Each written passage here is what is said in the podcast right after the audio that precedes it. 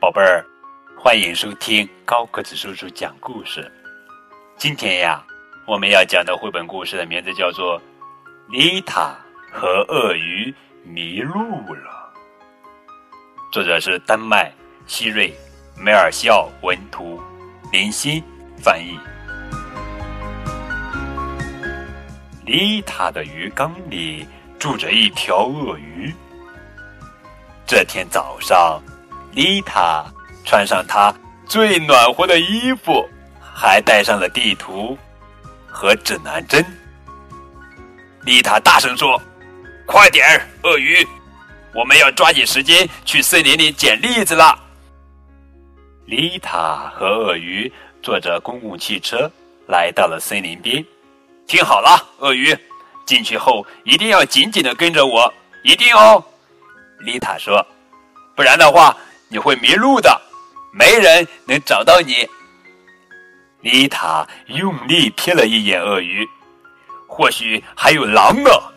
丽塔低声说：“狼最喜欢吃鳄鱼了。”丽塔看了看地图，指着一条小路说：“就走这条路。”丽塔和鳄鱼顺着小路走进了森林，树枝。在风中摇摆着，呼，发出吱吱的声音。丽塔说：“栗子好像不多了呢，这里有一个，两个，三个，四个。鳄鱼，你找到了几个？鳄鱼。”丽塔向四处望了望。鳄鱼呢？鳄鱼，你在哪儿？丽塔大声叫着：“不是告诉你要紧紧跟着我的吗？”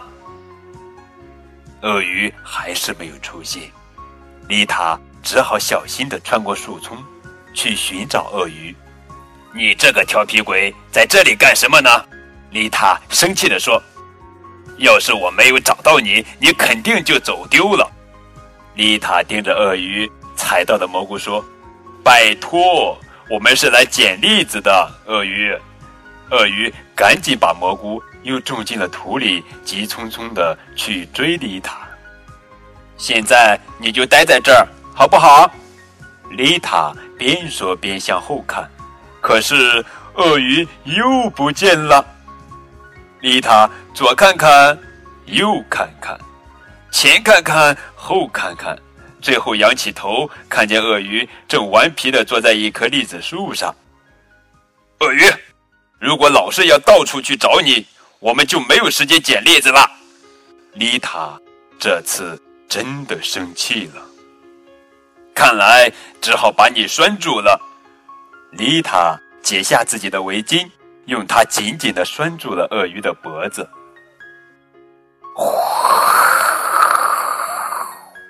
一阵秋风吹过，丽塔和鳄鱼差点儿被风吹倒了。哦，天哪！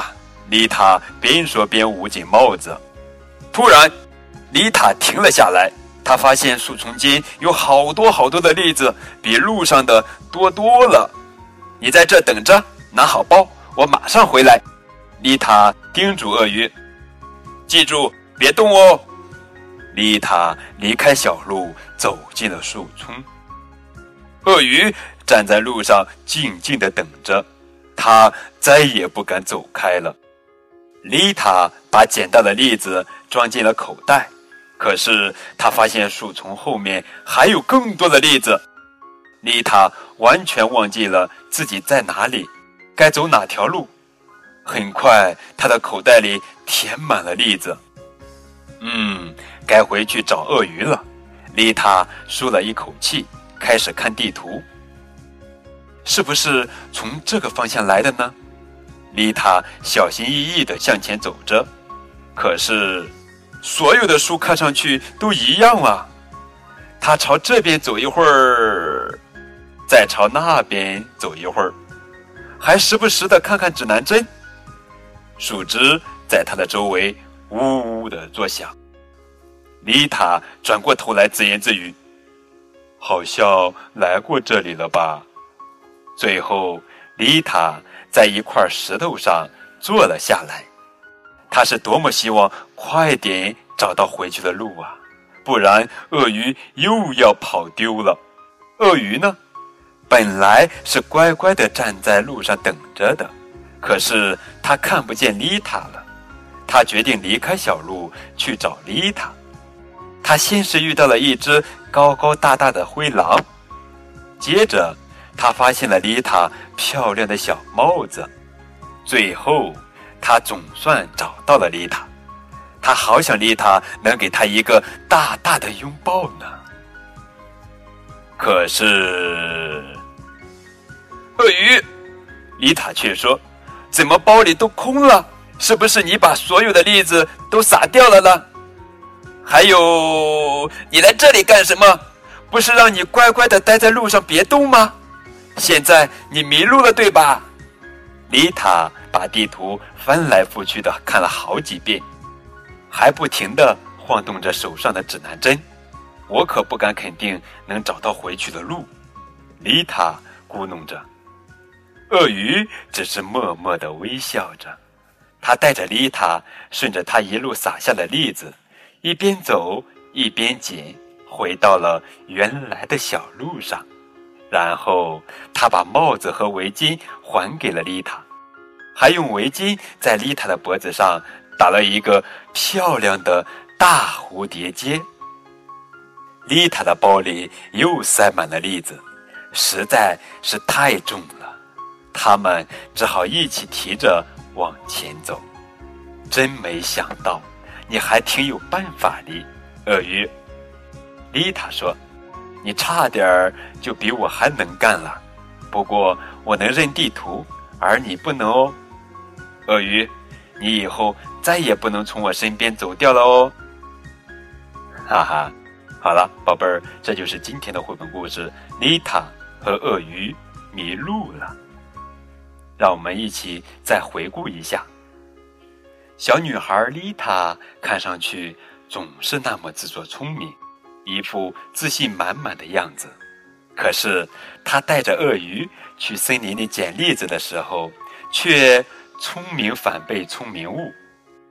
一边不断的叮嘱鳄鱼要它乖乖的听话，不然就会迷路的；一边自己捡着捡着就迷失了方向，就算身上带着的地图和指南针也帮助不了他了。倒是看上去傻傻的、憨憨的鳄鱼。懂得把栗子撒在走过的小路上，作为返回大陆的标记。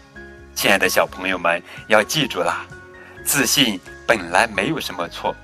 可是，当好朋友在一起的时候，如果仅仅看到了自己的长处，而看不到对方的长处，或者总是觉得自己做的事情都是对的，而别人所做的都是错的，那都是很不应该的哦。